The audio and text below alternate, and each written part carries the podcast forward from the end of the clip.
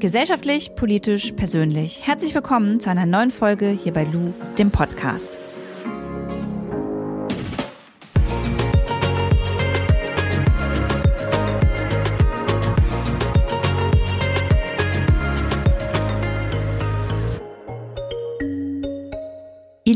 Geht gleich los mit der neuen Podcast-Folge. Vorher kurz Werbung. Und zwar für meinen langfristigen Kooperationspartner Coro. Coro Drogerie ist ein Online-Versand für haltbare Lebensmittel. Und wer meine Küche kennt, weiß, dass ich überall mit Coro auch schon vor der Kooperation ausgestattet war und mich deshalb umso mehr freue, dass ich diese Kooperation eingehen durfte. Coro probiert so nachhaltig wie möglich zu agieren in der Produktion, im Versand und auch in deren Preisen und deren Preisanpassungen.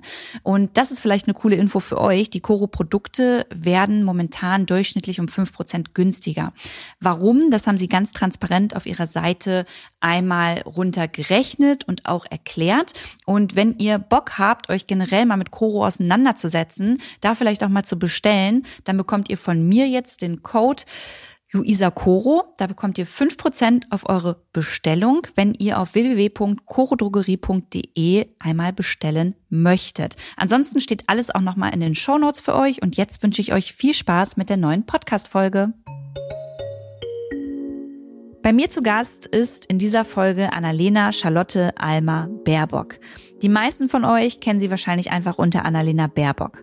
Annalena ist eine Politikerin, sie sitzt im Deutschen Bundestag und sie ist gleichzeitig die Bundesvorsitzende der Grünen gemeinsam mit Robert Habeck.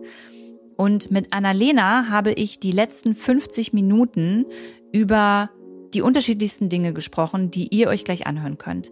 Es ging darum, wie sie ihren Alltag als einmal Mutter und gleichzeitig Spitzenpolitikerin gestaltet, wie ihr Mann sie dabei unterstützt, wie Annalena mit Shitstorms umgeht, mit Kritik in den Medien, ob sie schon mal Fehler gemacht hat, wie man mit solchen Fehlern umgeht, was eigentlich ihre Partei für mehr Gleichberechtigung tut und Natürlich konnte ich sie auch nicht entlassen aus dieser Folge, ohne einmal über die Kanzlerkandidatur gesprochen zu haben. Ich wünsche euch ganz viel Spaß mit diesen 50 Minuten. Los geht's. Annalena, wann hat heute Morgen bei dir der Wecker geklingelt? Oh, heute etwas später, weil ich bis äh, nachts um halb drei in meinem Bundestagsbüro saß und dann äh, spontan entschieden habe, dass ich es nicht mehr zu mir nach Hause nach äh, Potsdam schaffe, also spät äh, hier Berlin in Bett gegangen, ins Bett gegangen bin und dann heute Morgen um acht hat dann erst mein Wecker geklingelt.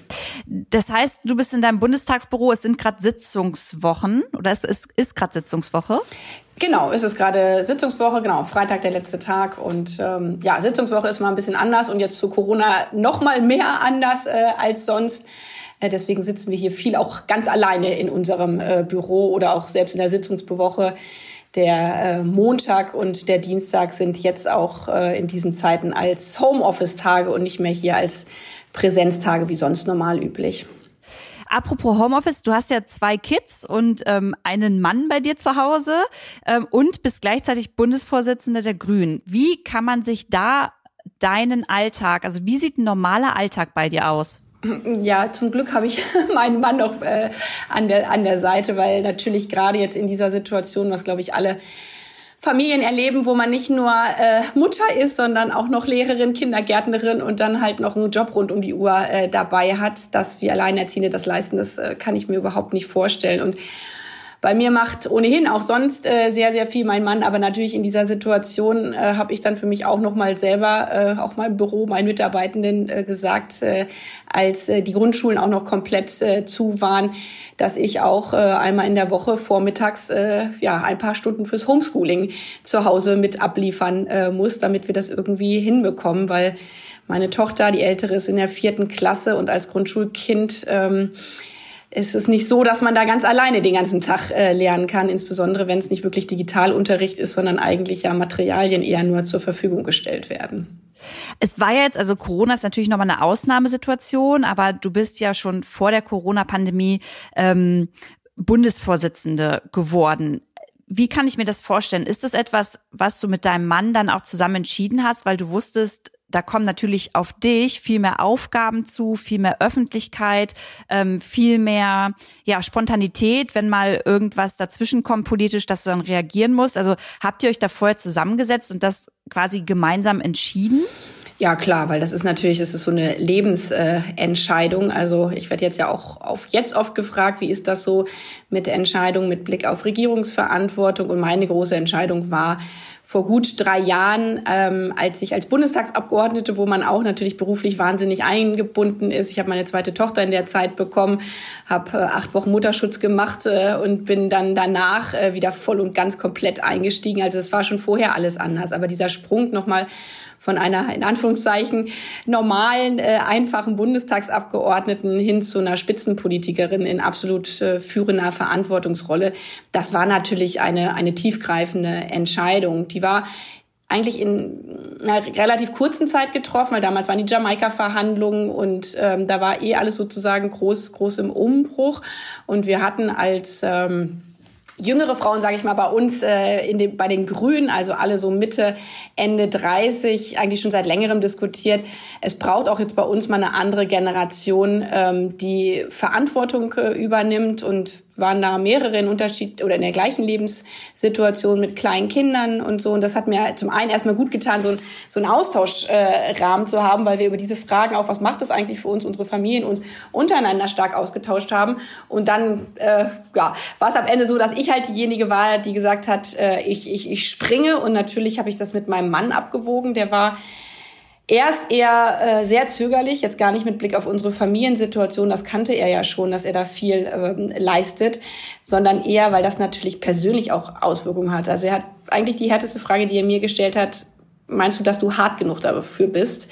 Äh, so, wenn Angriffe kommen unter der Gürtellinie, das sind ja auch so Dinge, die dich im Zweifel nicht komplett kalt lassen. Und deswegen war eigentlich viel von unserer Diskussion so in der, in der Beziehung eher die Frage, was bedeutet das für mich, was bedeutet das für die eigene Psyche, Auswirkungen und dann natürlich nochmal selber, was bedeutet das für mich als Mutter und da hat mir total geholfen, dass ich auch ausgesprochen habe, gleich direkt mit meiner Kandidatur, bloß weil ich äh, jetzt Spitzenpolitikerin bin, werde ich nicht aufhören, Mutter zu sein. Das hat dann aber viele andere interessante Fragen äh, später nach sich gebracht.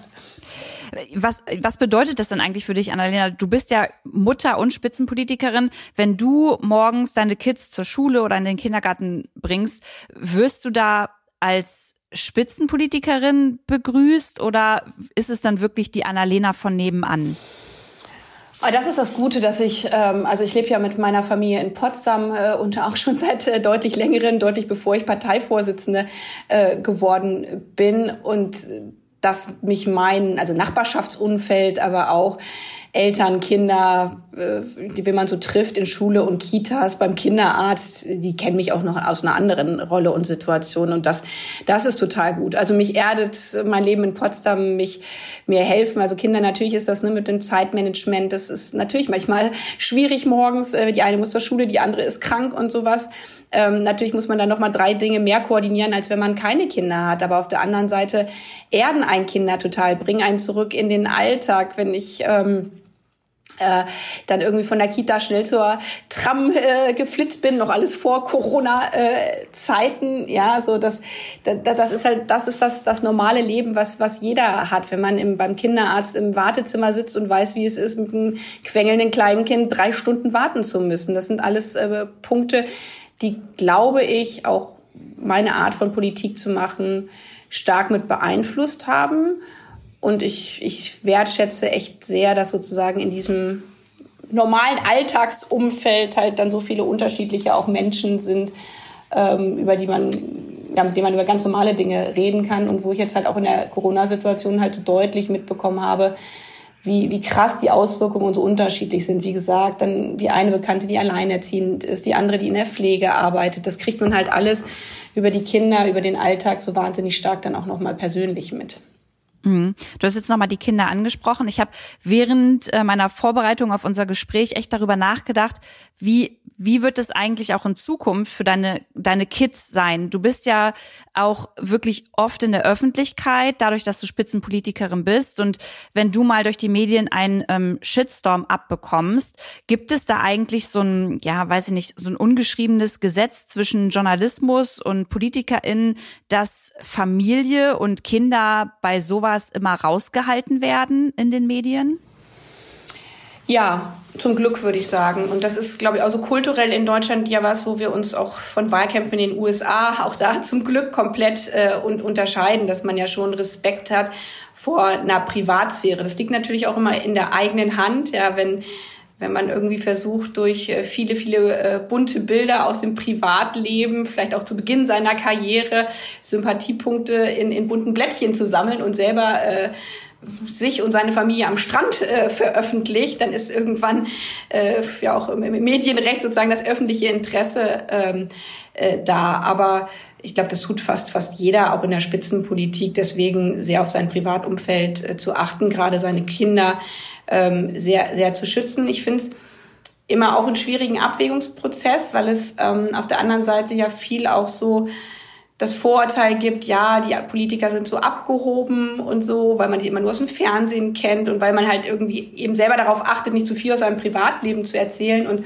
ich habe das auch am Anfang, als ich noch nicht Parteivorsitzende war, sondern einfache Abgeordnete bei mir in Brandenburg erlebt, gerade in Gegenden, wo Menschen halt äh, auch nicht so viel Kontakt zu Politik, aber auch gerade zu Grünen hatten, wo ja auch gegenüber Grünen dann oft Vorurteile sind, dass der beste Eisbrecher ist natürlich mit so einem Gespräch nicht, ich komme da hin und sage, hier sind unsere 48 Punkte übrigens äh, zum Klimaschutz oder zur sozialen Gerechtigkeit, sondern man kommt erstmal hin äh, und sagt erstmal, boah, ich bin gerade so ein bisschen im Stress, weil äh, habe jetzt gerade noch meine Tochter zur Freundin gebracht und dann ist so, ach, sie haben ein Kind und ne, dadurch entstehen ja die Eisbrecher, deutlich zu machen, man ist auch eine wie, wie, wie viele andere. Also deswegen ist es ein kleiner Gradmesser, äh, schmaler Grad, sorry. Ähm, aber es ist mir total wichtig, natürlich für meine Kinder, gerade wenn die älter werden. Ich meine, die größere, die kann jetzt Zeitungslesen und das lässt sie natürlich nicht kalt, wenn da steht, Baerbock äh, erntet Kritik oder sowas. Selbst solche normale Berichterstattung ist natürlich was, was, was den Kindern auch gespiegelt werden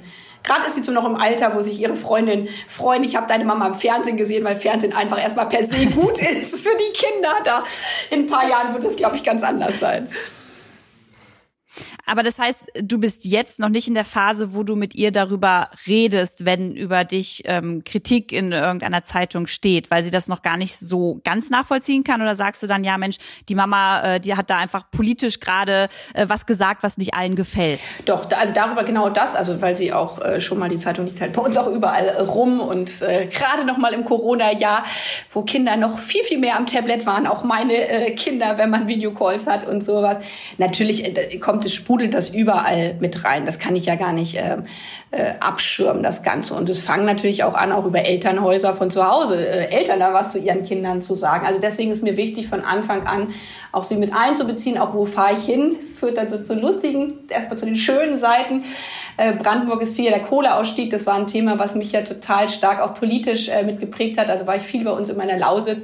Und am Anfang, als, als sie noch ein bisschen kleiner waren, erklärt man natürlich sowas, was erklärst ein Kohlekraftwerk. Ja, und ich habe gedacht, plastisch, ja, Kohle, da wird der Boden aufgebaggert, deswegen müssen Dörfer weg sein. Ja, und dann merkst du auch, so, so kannst du Kindern das nicht erklären, weil sie dann, als ich zurückkam, fragt, Mama, hast du verhindert, dass die Menschen ihr Dorf nicht kaputt gemacht werden? Und wann schaltest du endlich das Kohlekraftwerk ab? Also das ist was, da sind die natürlich mit, mit, mit aufgewachsen und deswegen auch mit dem, warum finden manche das gut, dass Kohle abgebaut wird, weil die Arbeitsplätze dranhängen und dann kommt natürlich auch und wir waren auf Demos, wo sie mit dabei war, warum demonstrieren wir jetzt dafür? Und andere sind dagegen, also das begleitet die von, von, von Anfang an, aber natürlich ist es, wenn es Beleidigungen auf mich sind, viel, viel schwieriger und da ist aber auch gut den Austausch mit anderen. Also zum Beispiel Cem Özdemir war ja auch äh, lange Zeit bei uns Parteivorsitzender, hat auch kleine Kinder genau in dem Zeitraum gehabt. Simone Peter hat da auch die heftigen Erfahrungen mit der Distanz, weil sie im Saarland gelebt hat. Also da ist mir auch immer viel wichtig, im Austausch mit anderen zu sein, die das ja auch schon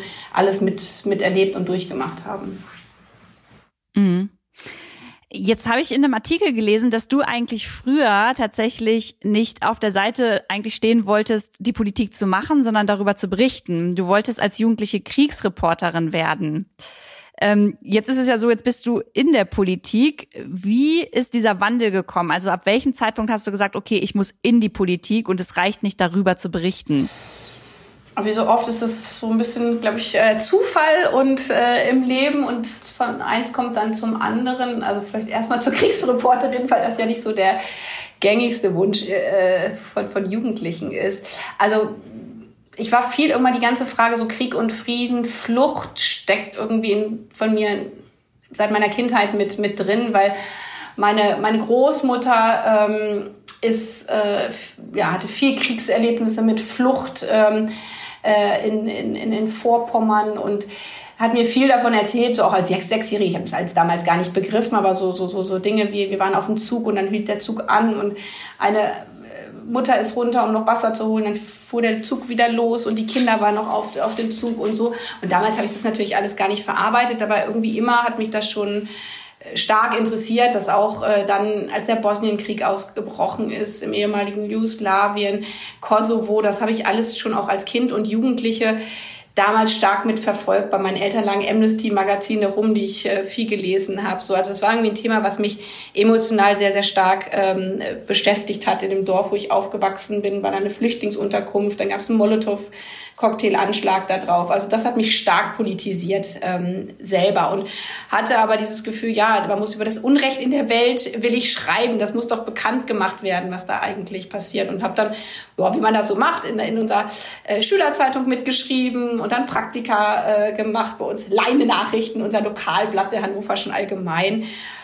Und äh, habe in diesem Zusammenhang dann auch angefangen, Politik und Völkerrecht zu studieren, immer mit diesem Duktus auf äh, ja, internationale Politik, Außenpolitik. Und ähm, habe dann ein Praktikum im Europäischen Parlament gemacht, weil ich gedacht habe, na gut, wenn du darüber schreiben willst, dann solltest du vielleicht auch mal so ein Parlament von innen äh, kennenlernen und nicht nur von außen drüber schreiben wollen. Gut, ich war da noch bei den Lokalnachrichten und mein Traum war überhaupt, politische Journalistin zu werden. So, und das war im Prinzip der Punkt auf die Frage, wie bist du dazu gekommen? So bin ich dann in die Parteipolitik rein äh. Ich habe das dann bei einer Grünen gemacht, weil äh, sie zum einen im Auswärtigen Ausschuss war und ich halt äh, Außenpolitik äh, vor allen Dingen mich interessiert hat, ähm, darüber zu berichten. Und bei einer Grünen, weil die Partei mir halt am, am nahesten gestanden hat, hatte mich aber auch bei anderen. Ich hatte mich auch bei äh, der SPD beworben, also war wirklich so ein bisschen Zufall, ähm, dass ich dann genau bei der Bundes äh, Europaabgeordneten gelandet äh, bin. Ja, und da war es dann so, je tiefer man sich eingewühlt hat, dass ich dachte, boah, schon interessant im Europäischen Parlament. Dann war die Europawahl, ich war im Wahlkampf mit dabei 2004 ähm, und habe gedacht, so, wenn ich jetzt hier schon Zettel auf der Straße für die Grünen verteile, dann kann ich eigentlich auch Parteimitglied werden. Und, und so kam das dann halt eins zum anderen. Und das bist du ja 2005 bist du ja dann Mitglied bei den Grünen äh, geworden, habe mhm. ich gelesen. Also du hast jetzt gesagt, du hattest dich auch bei der SPD beworben. Ähm, man gibt ja immer jungen Menschen mit auf dem Weg, ähm, wenn die fragen, ja, für welche Partei soll ich mich denn entscheiden? Dann sagt man ja oft, ja Mensch, liest dir erstmal vielleicht alle Parteiprogramme durch oder schnupper mal irgendwie bei dir ähm, in der Gegend einfach bei so einem Parteiabend, wenn die zusammensitzen, einfach rein und stell da deine Fragen. War das denn bei dir dann so ein Ding zwischen Grüne und SPD oder stand es für dich auch zur Debatte, auch nochmal in die anderen Parteien reinzuschnuppern, bevor du dich für eine Partei entscheidest? Nee, und jetzt nicht, dass gleich die falsche Headline. Baerbock hätte auch bei der SPD landen können. Das ist ja immer gefährlich mit solchen Podcasts. äh, das war ja damals nicht, weil ich in eine Partei eintreten wollte, sondern ich habe, seitdem ich wählen mhm. konnte, Grün gewählt. Das war einfach die Partei, der ich am nahesten stand. Aber ich bin auf dem Dorf aufgewachsen, da gab es keine grüne Jugend. Und wie gesagt, ich wollte eigentlich Journalistin werden. Ich habe wahnsinnig viel Sport gemacht. Das war jetzt nicht, dass ich seit 15 gedacht habe, ich will in eine Partei eintreten. Also ganz im Gegenteil. Wie gesagt, ich habe eigentlich rund um die Uhr Sport gemacht und versucht, äh, am Wochenende äh, zu schreiben für unsere äh, Lokalzeitung. Und weswegen ich dann äh, ja ins, ins Parlament da das Praktikum gemacht habe, war, um journalistisch meine Fähigkeiten zu erweitern. Und da ich aber im außenpolitischen Bereich halt äh, reinschnuppern äh, wollte, war die Auswahl von deutschen Abgeordneten, die dann auch im Auswärtigen Ausschuss waren, jetzt nicht so mega groß. Und dann habe ich mich halt bei der Partei, die ich am besten fand den Grün, aber da man ja nicht immer sofort überall genommen wird, habe ich gedacht, da bewerbe ich mich lieber auch nochmal bei einer anderen und habe deswegen dann mich auch bei der SPD äh, beworben. Aber es war für mich schon klar, also ähm, dass, dass die Grünen eigentlich meine Partei sind. Und dann, wie gesagt, bin ich aber erst später auch erst direkt dann bei den Grünen eingetreten. Und das, da hatte ich ja dann nochmal viel aus nächster Nähe mitbekommen. Ja, also weil ich halt dann ein halbes Jahr lang für eine Grüne gearbeitet habe im Europawahlkampf, das Europawahlprogramm rauf und runter. Und es war dann wirklich auch nochmal, ich habe mich schwer getan mit dem Parteieintritt. Wie gesagt, weil ich eigentlich gedacht habe, beruflich will ich auch äh, was anderes äh, machen. Und auf der anderen Seite, weil ich schon auch dieses Gefühl hatte, so, boah, da musst du ja jeden Spiegelstrich vertreten. Ja, wenn du jetzt hier Mitglied bist und natürlich findet man nicht, nicht alles komplett richtig oder zu manchen hat man auch im Zweifel gar keine richtige Position, aber gerade dieser Europawahlkampf, das Europathema, weil ich da auch herkam aus dem Völkerrecht, da ich gedacht, doch, hier bin ich genau richtig, hier bin ich zu Hause. Ich stand dann auch durch Zufall mit auf der Oderbrücke zwischen Frankfurt Oder und Slubice ähm, als Joschka Fischer mit seinem damaligen Außenministerkollegen äh, von polnischer Seite ähm, die Osterweiterung gefeiert hat. Das waren so emotionale Momente, wo ich so gedacht habe, boah, und hier war zu Kriegsfahrtenzeiten mein eigener Großvater und äh, an der Frontlinie und jetzt äh, wächst Europa im Herzen wieder zusammen und das, das hat Politik geschaffen. Also da war für mich so wirklich dieser, dieser Schlüsselmoment, wow, politisches Handeln kann, kann wirklich was verändern, weil sich Regierungen dafür eingesetzt haben, da dann auch ein grüner Außenminister, dass aus Feinden in den letzten Jahrzehnten sind wieder Freunde geworden, aber dass wirklich Europa sich wieder vereinigt. Das war eigentlich für mich so der Schlüsselmoment zu sagen, ja, ich, ich, ich, ich trete auch in eine Partei ein, weil die kann was verändern. Ich fand es gerade total spannend, Annalena, ähm, weil ich das auch selbst total fühle, dass du gleich im Podcast hier gesagt hast, nicht, dass da morgen irgendwo eine falsche Schlagzeile steht, so und so ist es nicht. Bist du da so vorsichtig geworden, weil das oft passiert ist? Ist das normal, dass man dir als Spitzenpolitikerin probiert, die ja Wörter im Mund so ein bisschen umzulegen? Ja, und das war auch nochmal, du hattest ja am Anfang auch gefragt, äh, so was ist anders, was oder was war der, der Umbruch wenn man jetzt rückblickend sieht, äh, wie viel freier man als Fachpolitikerin war, weil halt eben nicht jeder Satz auf die Goldwaage gelegt worden ist, das hat sich dramatisch äh, geändert, wenn du in der ersten Reihe stehst. Gerade auch natürlich, wenn dich nicht alle toll finden, vom politischen Gegner angefangen. Bei mir war auch ganz stark, was ich vorhin so ein bisschen angedeutet hatte. Aha, jetzt kommt da so eine jüngere Frau und dann noch mit zwei kleinen Kindern. Ja, kann die das überhaupt? Ja, dann wurde da noch dreimal hingeschaut. Dann hast du einen Versprecher und schwupps wird daraus deine Kompetenz äh, abgeleitet. Und auf der anderen Seite sagen, Seite sagen aber alle, steht bei mir mit drin, weil ich immer so schnell spreche mit dem Versprecher. Auf der anderen Seite sagen aber alle, äh, Gott, man soll nicht wie ein Roboter reden. Und diese, diese Gratwanderung, jeder Satz wird auf die Goldwaage gelegt und dann gerne auch noch bewusst verkürzt wiedergegeben, um eine Headline draus zu machen, die es dann im Kern nicht trifft. Das also mir persönlich würde das nichts ausmachen, ich kann damit gut leben, aber das verhindert halt den politischen Diskurs, gerade zu schwierigen Themen. Und bei schwierigen Themen muss man sich ja streiten. Und wenn du dann immer denken musst, oh Gott, oh Gott, oh Gott, wenn ich mich jetzt als Grüne zu Auslandseinsätzen äußere, dann gibt's immer nur Schwarz und Weiß, ähm, weil es immer nur verkürzt wird.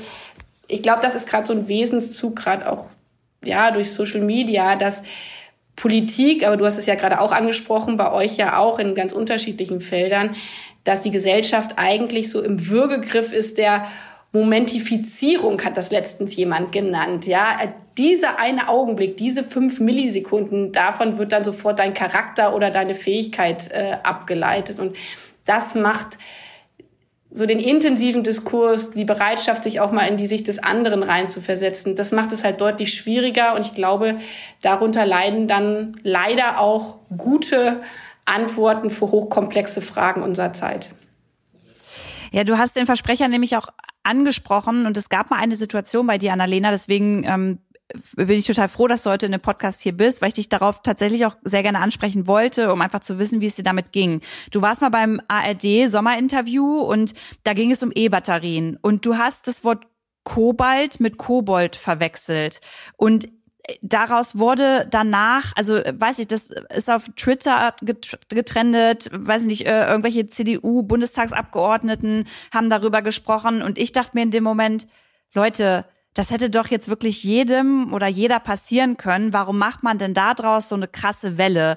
Ähm, Kannst du dich an die Situation noch erinnern? Und also warst du da sauer? War was war dir das unangenehm? Hast du dazu noch mal Stellung bezogen danach? Also wie war diese Situation für dich? Also klar, also ich könnte mich, glaube ich, überhaupt nicht dran erinnern, wenn das Social Media nicht so hochgezogen hat. Aber genau wie du sagst, also immer wenn die Frage, äh, ob ich kompetent bin oder nicht, äh, kommt der Hashtag Kobold. Mittlerweile finde ich das eigentlich extrem lustig und Pumuckel wurde letzten 60 Jahre und ich ärgere mich eigentlich im Nachhinein, dass ich dazu nicht einen lustigen Tweet äh, gemacht habe. Mein Freund, der Kobold, ist zurück. Und äh, in dieser Pandemie kommt noch eine zweite lustige Anekdote dazu, bevor ich zu der schwierigeren Frage komme. Ähm, das, äh, wo man sich jetzt immer selber die Haare färben muss, ich leider hochallergisch äh, auf ein Haarfärbemittel reagiert habe und zu einem Allergietest äh, gegangen bin und was stellte sich heraus gegen Nickel und äh, Kobalt äh, bin ich äh, allergisch. Das erklärt jetzt äh, einiges, würde ich sagen. Aber nee, im Ernst, das war so, genau, wie du gesagt, das war so ein Sommerinterview, auch, ich glaube, mein zweites oder sowas. Das sind schon auch ja große, wichtige Interviews. Da war es tierisch heiß, 40 Grad in der Sonne. Ich muss die ganze Zeit gegen die Sonne gucken, habe eh so ein Augenproblem bei grellem Sonnenlicht. Und eigentlich war das Interview schon vorbei und dann gab es noch so schnelle Zuschauerfragen. Auch das ist wieder so dieses Zack, Zack, Zack, wir machen noch mal schnell, ja. Und Politikerinnen und Politiker haben ja eh den Vorwurf, immer zu lang zu reden. So, ne? Also alles so, so eine Situation. Und dann war irgendwie die Frage wegen Elektrobatterien, glaube ich.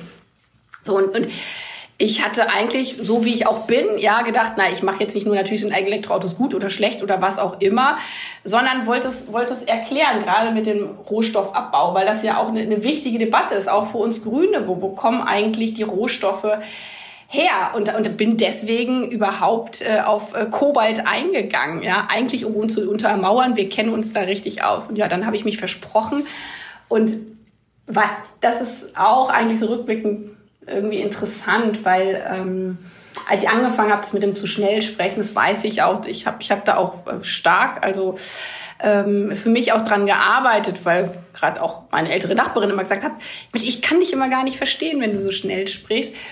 So, und mir deswegen gerade für manche Sachen auch so immer Eselsbrücken gebaut. Und bei dem Ding war es nämlich deswegen, ja, auf, eigentlich ein Versprecher wegen der Eselsbrücke, weil äh, ich viel im internationalen Kontext auch unterwegs bin und mir, ähm, da ist es ja Kobold, also ist es wieder Kobold, weil es von den Kobolden ja sogar auch kommt. So, und das war immer meine Eselsbrücke für meine Englisches, was heißt eigentlich Kobalt äh, auf Englisch. So, und dann, weiß nicht, in dem Moment habe ich es, mir gar nicht bewusst gewesen, sonst hätte ich es ja auch korrigiert und dem Moderator offensichtlich auch nicht. Ähm, genau, aber das trage ich jetzt lange mit mir rum und da hat es mich total gedacht, oh Gott, oh Gott, oh Gott. Und gerade weil es dann so einen Shitstorm gibt, wie gesagt, mittlerweile finde ich das eher lustig. Und eigentlich ist es für mich auch wieder ein Ausdruck von, das muss ich jetzt nach dreieinhalb Jahren schon auch sagen, und Austausch mit vielen anderen Frauen in der Spitzenpolitik, auch so ein bisschen das, wo man immer wieder Frauen angreift, ja. Einzelmomente rauszunehmen. Andrea Nahles, als sie irgendwie damals mit ihrem äh, Lied, ähm, Kram-Karrenbauer, so jetzt mal egal, wie man inhaltlich zu gewissen Sachen steht, aber Frauen dann an solchen Momentaufnahmen und damit ihre ganze Kompetenz äh, deutlich äh, zu machen, ist halt eben auch so, so, so eine Haltung, ja, und wir, wir, wir Mackermänner, wir können irgendwie sagen, was wir wollen, äh, Leute als Schlümpfe oder sonst was zu bezeichnen und kein Mensch regt sich drüber auf. Das habe ich nämlich tatsächlich auch gedacht, Annalena. Ich dachte, hätte, wäre beim Mann, egal in welcher Partei, ähm, wäre daraus jetzt auch so ein Ding gemacht worden. Und äh, im Nachhinein denke ich mir aber auch, wie, wie reagiert man denn als Frau, als Politikerin auf so eine Situation?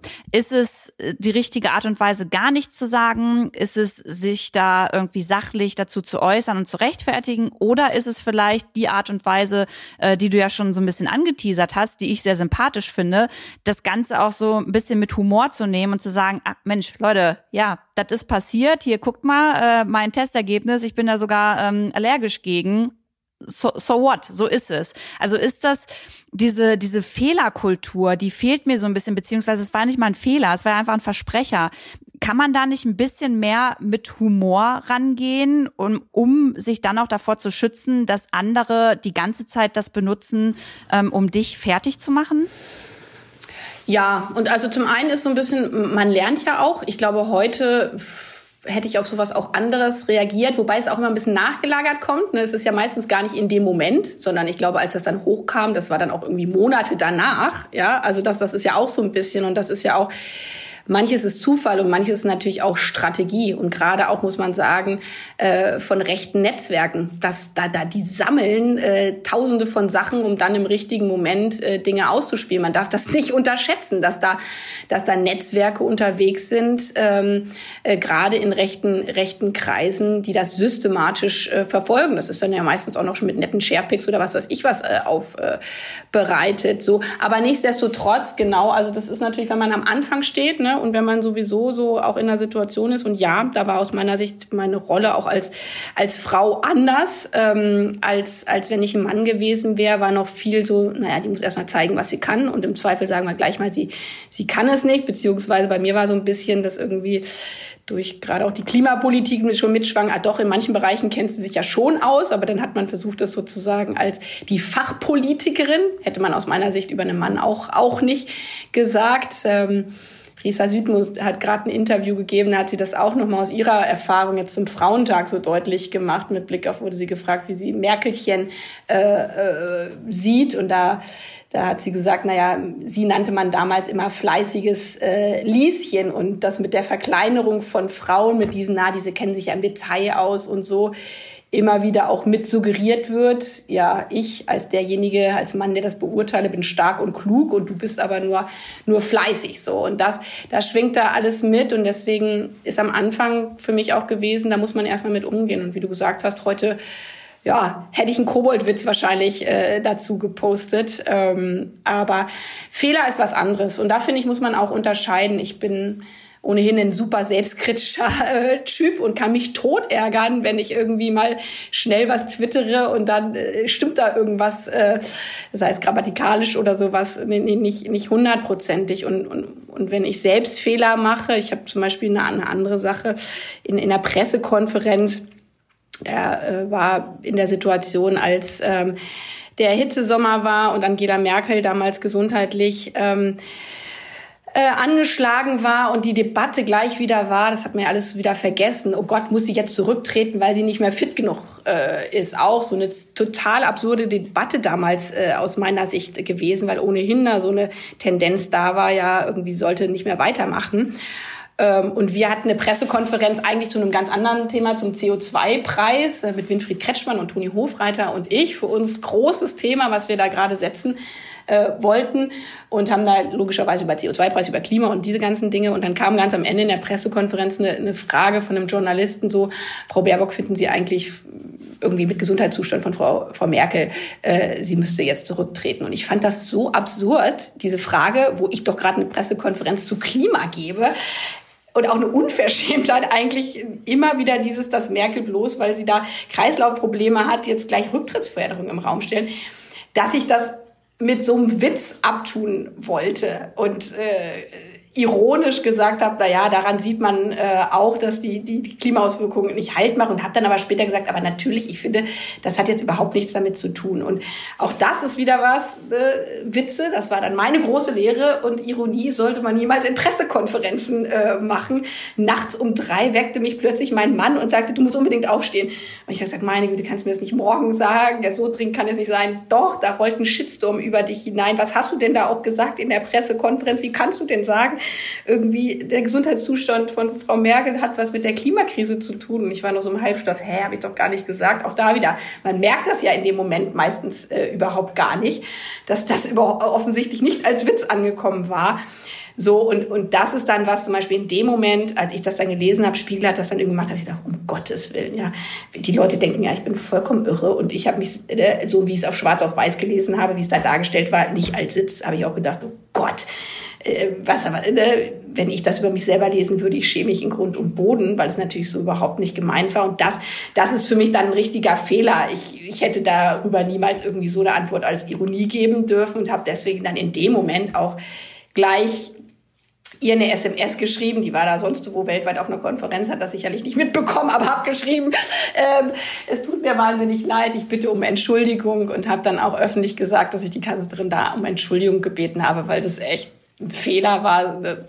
So und das finde ich, das finde ich was, ja, das muss man machen. Und da sollte man auch viel eher Fehler eingestehen. Aber das ist halt für mich was komplett anderes, als wenn man sich mal äh, verspricht. Weil wenn ich damit aufhören würde, dann könnte ich gleich mit Politik aufhören. Dann bin ich nicht mehr ich, wenn ich nicht mehr rede, wie ich vom Temperament auch äh, rede. Sag mal, was mich jetzt natürlich aber kurz interessiert, weil du gesagt hast, du hast ihr eine äh, SMS geschrieben. Hat sie dann darauf zu, also geantwortet? Antwortet eine äh, Merkel dann darauf mit einem Peace-Emoji oder sagt kein Problem oder einfach zur Kenntnis genommen? Na, also weil ich über vertrauliche Kommunikation äh, auch nicht bei dir in deinem schönen Podcast äh, rede. Das hat mich damals natürlich auch die Presse gefragt. Ja, sie hat die Entschuldigung angenommen, ah, okay. aber äh, genau. Okay, ähm, aber was mich gerade tatsächlich an mich auch erinnert hat, diese Situation, dass du sagst, dein Mann hat dich nachts geweckt, ähm, weil ein Shitstorm auf dich einrollt. Ähm, das war bei mir tatsächlich vor zwei Jahren auch genau derselbe Fall, dass ich nachts wach geworden bin und mein damaliger Freund ähm, mit mir mitten in der Nacht darüber sprechen musste, was morgen in der Presse stehen wird. Ähm, und da würde mich schon noch mal interessieren, Annalena, deine Accounts, Twitter, Instagram, alles, was da auf dich einprasselt an Kommentaren, an ähm, Hate Hate Speech. Hast du das alles selber unter Kontrolle oder gibst du das ab, weil du auch sagst, du willst dich schützen ähm, und du willst es eigentlich auch gar nicht lesen, was da für ein Mist über dich geschrieben wird? Erstmal äh, kurze Rückfrage. Was war das bei dir damals? Ah, ich äh, ja, ich wollte damals mein politisches Format nach vorne bringen und äh, hatte dafür nicht die Gelder. Und da war das auch so ein bisschen so Thilo Jung ähm, hat das schon lange so gemacht mit Jung und Naiv und deswegen dachte ich, na ja, dann probiere ich das auch mal. Und es war dann so, ich bin halt eine Frau, Influencerin, es hat halt alles nicht gepasst und ich bin halt damit total durch die Medien gegangen und habe halt voll den Shitstorm abbekommen und mir ging's richtig schlecht danach. Also ich war drei Wochen auch wirklich weg von der Bildfläche. Meine Familie wurde darauf angesprochen vor Ort und so. Und das war, ähm, das war nicht cool. Und ich habe da für mich gemerkt, dass ich halt auch ähm, dann meinen Account abgeben muss und das auch selbst nicht alles mir durchlese. Und deswegen würde mich mal interessieren, wie das halt bei dir dann in solchen Situationen ist. Mm. Ja, ich habe nur nachgefragt, weil ich jetzt so, äh, mich gar nicht so erinnern konnte, aber jetzt, wo du es gesagt hast, jetzt erinnere ich mich natürlich total. Aber da sieht man auch wieder, wie schnelllebig das ist. Ne? Also das, das, das, ist, das ist ein Punkt, den ich für mich immer vergegenwärtige, was ich vorhin auch mit dieser Momentifizierung meine. Ja, Leute picken was in dem Moment raus, pushen das hoch, aber sozusagen der positive Punkt an dem Ding ist und dann ist es danach auch wieder weg. So ne und ähm, das ist eine Sache, die ich mir total bewusst gemacht habe, auch für mich. So, der zweite Punkt ist, sich schon klar anzuschauen. Und deswegen schaue ich immer mal wieder auch ganz bewusst rein, wer das macht, ja. Dass das, also klar, bei meinem Versprecher, dann, dann, dann spricht die, spricht auch die Nachbarin meiner äh, Mutter fragt dann auch, so was hat Annalena da gesagt und sowas. Also natürlich hat das auch, auch, auch Auswirkungen, aber gerade da, wo es bewusst ist, einen fertig zu machen, auch aus unbegründeten äh, Gründen, sieht man ja schon, wenn man genauer hinschaut, welche, wie gesagt, Netzwerke das sind, äh, dass es Accounts sind, die keine Follower haben, weil es Troll-Accounts sind. Das ist ganz klar bei mir aus dem AfD-Spektrum kommt. Da müssen sich da manchmal manche Konservative, glaube ich, eher gefragen, warum sie solche Spins dann äh, mittreiben und mit äh, verfestigen, wenn sie sehen, dass das aus rechtsextremen Ecken kommt. Aber das ist nochmal eine, eine andere Frage. So, das ist für mich das eine, immer wieder auch zu spiegeln, was es, was es für Blasen sind. Und klar, also ich habe ich hab drei Accounts, äh, Twitter, Facebook äh, und, und Insta. Ich bin nicht so äh, an dem Bereich so, dass ich sage, oh, ich kann alle Accounts gleichzeitig machen. Ähm, deswegen hat für mich Twitter eine, eine Priorität, weil ich da viel auch politische Bewertung äh, zu mache. Das ist für mich eigentlich so, dass, weil ich da, obwohl so kurz ist, inhaltlich stark arbeite. Bei Insta ist ja mehr so mit Fotos. Du bist da großartig drin, andere sind da großartig drin, aber das ist so mein Herz äh, ist da ist da nicht komplett voll äh, erwacht. Deswegen bin ich viel aktiver bei Twitter, auch wenn Insta eigentlich ja die schönere Welt ist, weil es da weniger weniger ähm, Hass gibt. Und bei Facebook äh, zum Beispiel da lese ich fast gar keine Kommentare mehr. Das machen dann viele auch in meinem Büro, weil ich immer wieder wichtig auch diese Spiegelung finde. Ich finde auch schon wichtig, ja, was, was da, was da kommt. Ähm, und schade finde ich es auf eine Art auch, weil natürlich darüber dann auch ein bisschen der, Kon der Kontakt verloren geht. Ja, ich probiere auch immer mal wieder selber drauf zu antworten und so, aber ja, wenn du dann erstmal Morddrohung, Vergewaltigungsdrohung und äh, Beleidigung, du kennst das ja auch alles, hintereinander hast, dann hast du im Zweifel auch keine Lust mehr auf den 50. der dir irgendwie eine sachliche Kritik schreibt, dann noch äh, nett zu antworten. Ich probiere mal über das Thema Hate Speech, Sexismus hin zum mm. Frauenanteil in eurer Partei mm. und bei euren Abgeordneten zu kommen, weil da seid ihr ja schon ähm, als Grüne tatsächlich Vorreiter in der ja, deutschen Politiklandschaft eigentlich. Ähm, gibt es aber deiner Meinung nach trotzdem noch Dinge so im Bereich Sexismus oder Gleichberechtigung, ähm, die ihr auch als Partei noch besser machen müsst? Ja, immer. Sozusagen Gleichberechtigung und gleiche Repräsentation ähm, ist ja ein stetiger Prozess in, in, in, in liberalen Demokratien. Also das hat man nie komplett ähm, erreicht. Und ich würde sagen, als Gesellschaft, das sehen wir ja in dieser Corona-Pandemie, sind wir nicht nur mittendrin, sondern da erleben wir gerade mit Blick auf die Frage von Gleichberechtigung ein, ein Rollback bei Frauen, aber gerade auch mit Blick auf andere gesellschaftliche Gruppen ja enorm. Also ähm, äh, People of Color und die Repräsentation von unterschiedlichen Biografien, sei es äh, mit Blick auf Herkunft, aber sei es gerade auch mit Blick auf äh, sozialer äh, Herkunft. Äh, da sind wir äh, noch ganz am Anfang in unserer Gesellschaft. Und für uns ist äh, daher die Frage von Vielfalt ein elementarer Bestandteil. Beginnt mit der Frauenquote, weil das damals äh, 1980 äh, für uns eben auch dieses größte Element von Ungerechtigkeit war, dass die Hälfte der Gesellschaft einfach äh, im Parlamenten so gut wie gar nicht äh, repräsentiert ist und wir haben äh, vor 40, äh, wir haben vor, vor gut einem Jahr ja 40 Jahre Grüne gefeiert und da haben wir uns die Wortprotokolle der Gründung und der ersten Jahre noch mal so angeschaut und äh, es heißt ja immer, ja, die Grünen sind sofort mit ihrer Frauenquote gekommen. Ich habe das da auch nochmal neu gelernt. Äh, das, äh, das stimmt nicht, sondern das war erst ein paar Jahre später auch als Reaktion darauf, dass es bei der Gründung der Grünen, wenn du die ersten Wortprotokolle anschaust, dann musst du erstmal zwölf Seiten blättern, bis die erste Frau dann als Rednerin äh, da war. Und das war damals die bewusste Entscheidung, wir brechen patriarchale Strukturen, Diskriminierung auch bei uns nur auf, wenn wir dafür klare Regeln setzen. Und das sagt ja eigentlich auch Artikel 3 des Grundgesetzes. Ne? Da ist nicht, wir gucken mal, wie Gleichberechtigung irgendwie funktioniert, sondern der Staat äh, ist dafür verpflichtet, aktiv dafür zu sorgen. Und deswegen ist die Frauenquote, auch für mich jetzt mit Blick auf Parlament hast du angesprochen, Deutscher Bundestag, äh, in äh, Kommunalparlamenten sieht das noch viel äh, krasser aus, ist für uns so ein wichtiges Thema, auch mit einem Parität gesetzt, auch wenn wir da erstmal mit vom Verfassungsgericht gescheitert sind. Und für uns als Partei, wir haben das jetzt äh, äh, 35 Jahre Frauenquote, aber wir haben jetzt im Herbst deswegen nochmal ein Vielfaltstatut äh, verabschiedet, weil es eben nicht nur um Frauen geht, sondern es geht um die gleiche Repräsentation von allen Menschen in unserer Bevölkerung. Und da arbeiten wir auch als Grüne weiter in unseren Parteistrukturen ganz, ganz intensiv dran. Jetzt ist ja, wir sind ja jetzt mitten 2021, mitten eigentlich schon im äh, Wahlkampf, was so auf also Landtagswahlen und auch äh, dann die Bundestagswahlen das angeht. Und natürlich, ähm, wenn ich mit dir in meinem Podcast spreche oder wenn ich mit einem Lars Klingbeil spreche oder ähm, keine Ahnung, mit einem Ralf Brinkhaus, jeder würde mir hier in dem Podcast natürlich sagen, wie toll die eigene Partei ist und was da alles richtig läuft. Ähm, was mir persönlich aber generell voll auf die Nerven geht, ist, dass alle Parteien sich während so einem Wahlkampf eigentlich immer ja gegenseitig so ein bisschen was heißt zerfleischen, ähm, äh, aus den kleinsten Sachen einen Elefanten machen und immer irgendwie den Senf zu anderen dazugeben. Ähm, würdest du jetzt behaupten, dass eure Partei das nicht macht oder ist das generell so ein Ding, was man einfach ja während dem Wahlkampf sieht und was auch irgendwo ein bisschen normal ist? jetzt, jetzt falle ich gleich in das Muster rein, äh, was die auf den Keks geht, zu Recht auf den äh, Keks geht. Deswegen versuche ich das nicht zu sagen. Unsere Partei macht natürlich alles richtig. Nein, sie macht auch nicht alles richtig.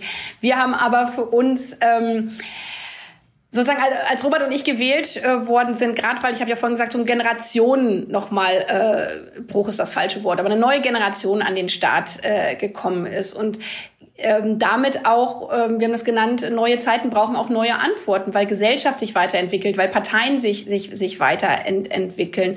Und vor 40 Jahren mussten diejenigen, die unsere Partei gegründet haben, krasse Kämpfe ausfechten, wie eben im Parlament Frauen, die sich da beleidigen äh, lassen mussten oder wie man überhaupt auf die Idee kommen könnte, äh, über die Vergewaltigung äh, in der Ehe zu sprechen oder aber auch über das äh, Waldsterben. Und das zum Glück haben sich manche Dinge ja komplett äh, geändert. Und äh, wir als Grüne müssen manche Kämpfe so nicht mehr austragen wie vor 20 oder auch, auch 40 Jahren. Und daher haben wir Robert und ich ganz stark für unsere Partei, aber die Partei auch insgesamt mit all der Fraktion, mit den, ähm, der Landesebene gesagt, wir möchten für uns eigentlich auch eine andere Sprache von Politik äh, finden, weil wir erlebt haben ja auch in den USA, weltweit, auch in Europa, Italien, was es, was es mit Demokratien macht, wenn die Polarisierung äh, so zunimmt, wenn demokratische Kräfte untereinander sich so beschimpfen, dass sie gar nicht merken, äh, dass der Feind der Demokratie rechts außen äh, steht und in, in manchen Ländern durchmarschiert, äh, weil sich Demokraten eben nicht zusammengetan haben. Und, und, und, und daher haben wir in diesem ganzen Prozess auch des Grundsatzprogramms für uns gesagt, was ist eigentlich auch unsere Rolle als demokratische Parteien für eine Demokratie, wie wir miteinander reden, wie wir miteinander äh, Diskurse führen und versuchen, das gelingt vielleicht nicht immer, aber versuchen stark auch im gegenseitigen Respekt mit dem politischen Mitbewerber, das sage ich bewusst nicht Gegner, zu diskutieren. Das bedeutet aber nicht, dass man in der Sache nicht hart streiten kann, weil da haben wir ja komplett andere Ansichten. Also das Gerechtigkeitsverständnis der Union und mein Gerechtigkeitsverständnis geht offensichtlich stark auseinander, wenn man äh, nicht bereit ist, äh, für Kinder ähm, eine Kindergrundsicherung zum Beispiel einzuführen. Da kann ich in der Sache hart streiten, aber für mich ist mein Anspruch äh, nicht zu sagen, äh, deswegen ist irgendwie der Union äh, jedes Kind in diesem Land egal und sie sind Kinderverräter.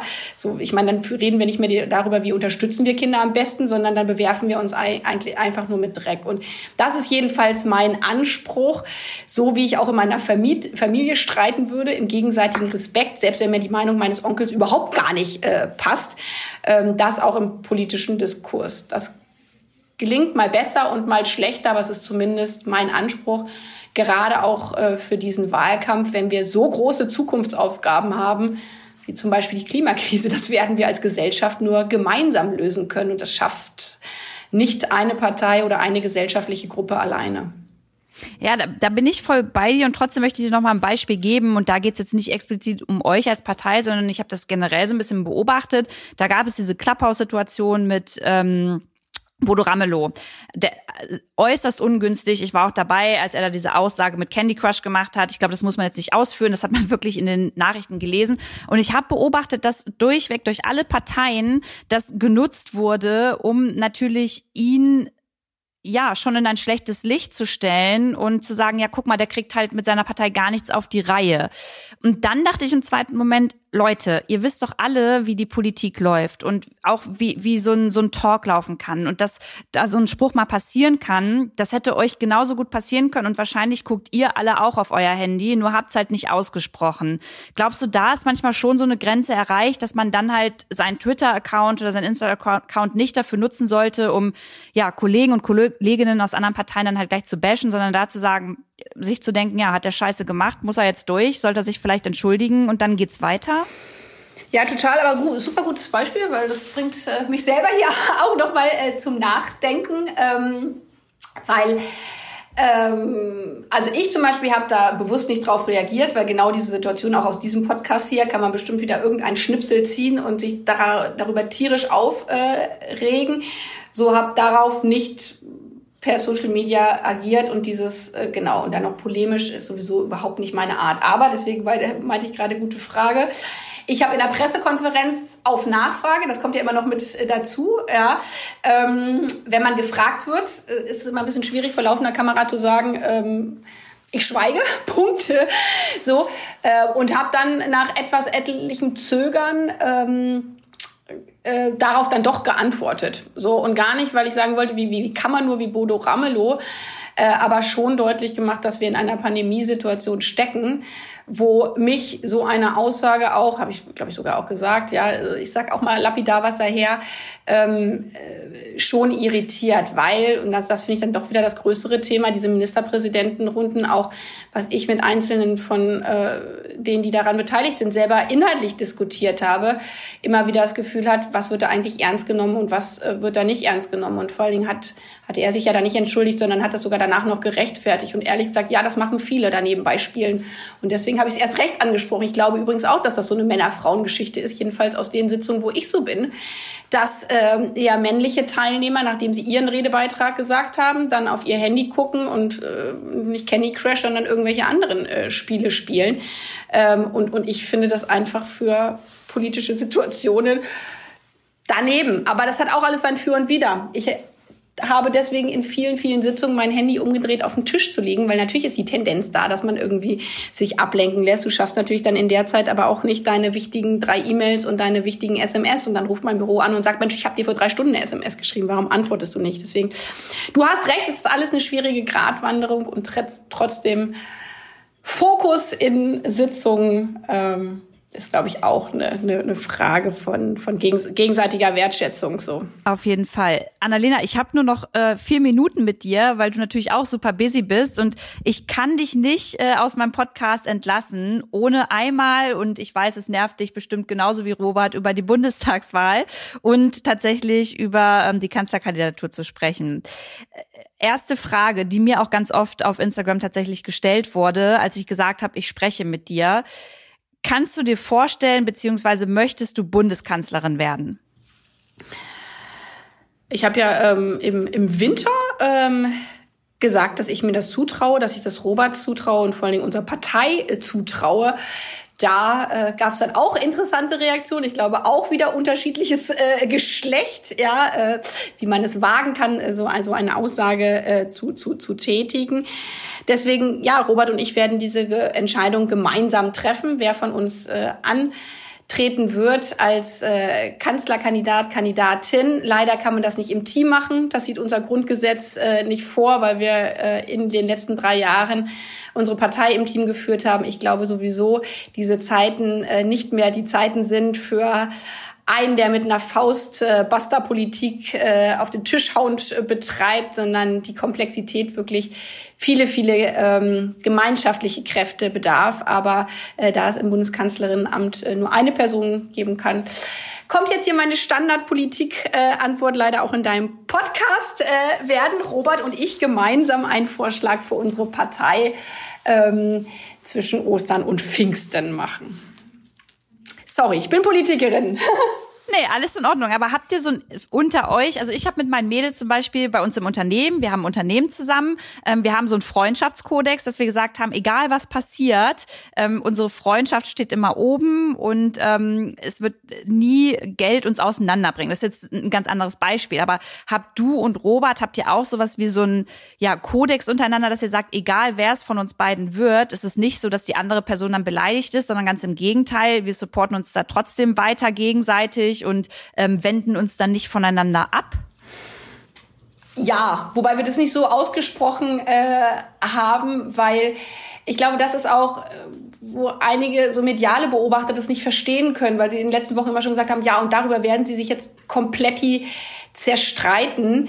Diese, diese K-Frage, wie man das jetzt ja abgekürzt nennt, die standen nicht vor drei Jahren über uns. Das ist vielleicht auch der Unterschied zur SPD und CDU. Immer wenn die neues Führungspersonal auswählen, geht sofort darum, oh Gott, und wenn wir einmal dann Kanzler werden, wer kann es sein? Und sofort bist du mit allen in Rivalität. Wir sind damals angetreten mit einem Bundestagswahlergebnis von 8,9 Prozent. Wir sind dann durch Jamaika noch mal ein bisschen nach oben gegangen, standen da, glaube ich, bei 12 Prozent. Da war jetzt nicht, wir werden Parteivorsitzende und im Übrigen ist schon im Hinterkopf, äh, wer wird eigentlich äh, Kanzlerkandidat bei uns, sondern ganz im Gegenteil. Das war so eine Situation, wir mussten beweisen, dass wir mit der Art, wie wir Politik auch ein bisschen anders machen, nämlich von Anfang an zu sagen, wir machen das hier im Team, wir machen das gemeinsam, wir wollen nicht mehr Doppelspitze als gegenseitig und gegeneinander begreifen. Da haben wir bei uns im wahrsten Sinne des Wortes Mauern eingerissen in der Bundesgeschäftsstelle, weil wir unsere Büros, Büros zusammengelegt haben, ein Büroleiter so. Und da war am Anfang eher die Wette, okay, wie viele Wochen geben wir ihnen, dass ihr Modell scheitert? Die glauben doch nicht, dass sie wirklich eine Doppelspitze als Team führen können. Deswegen,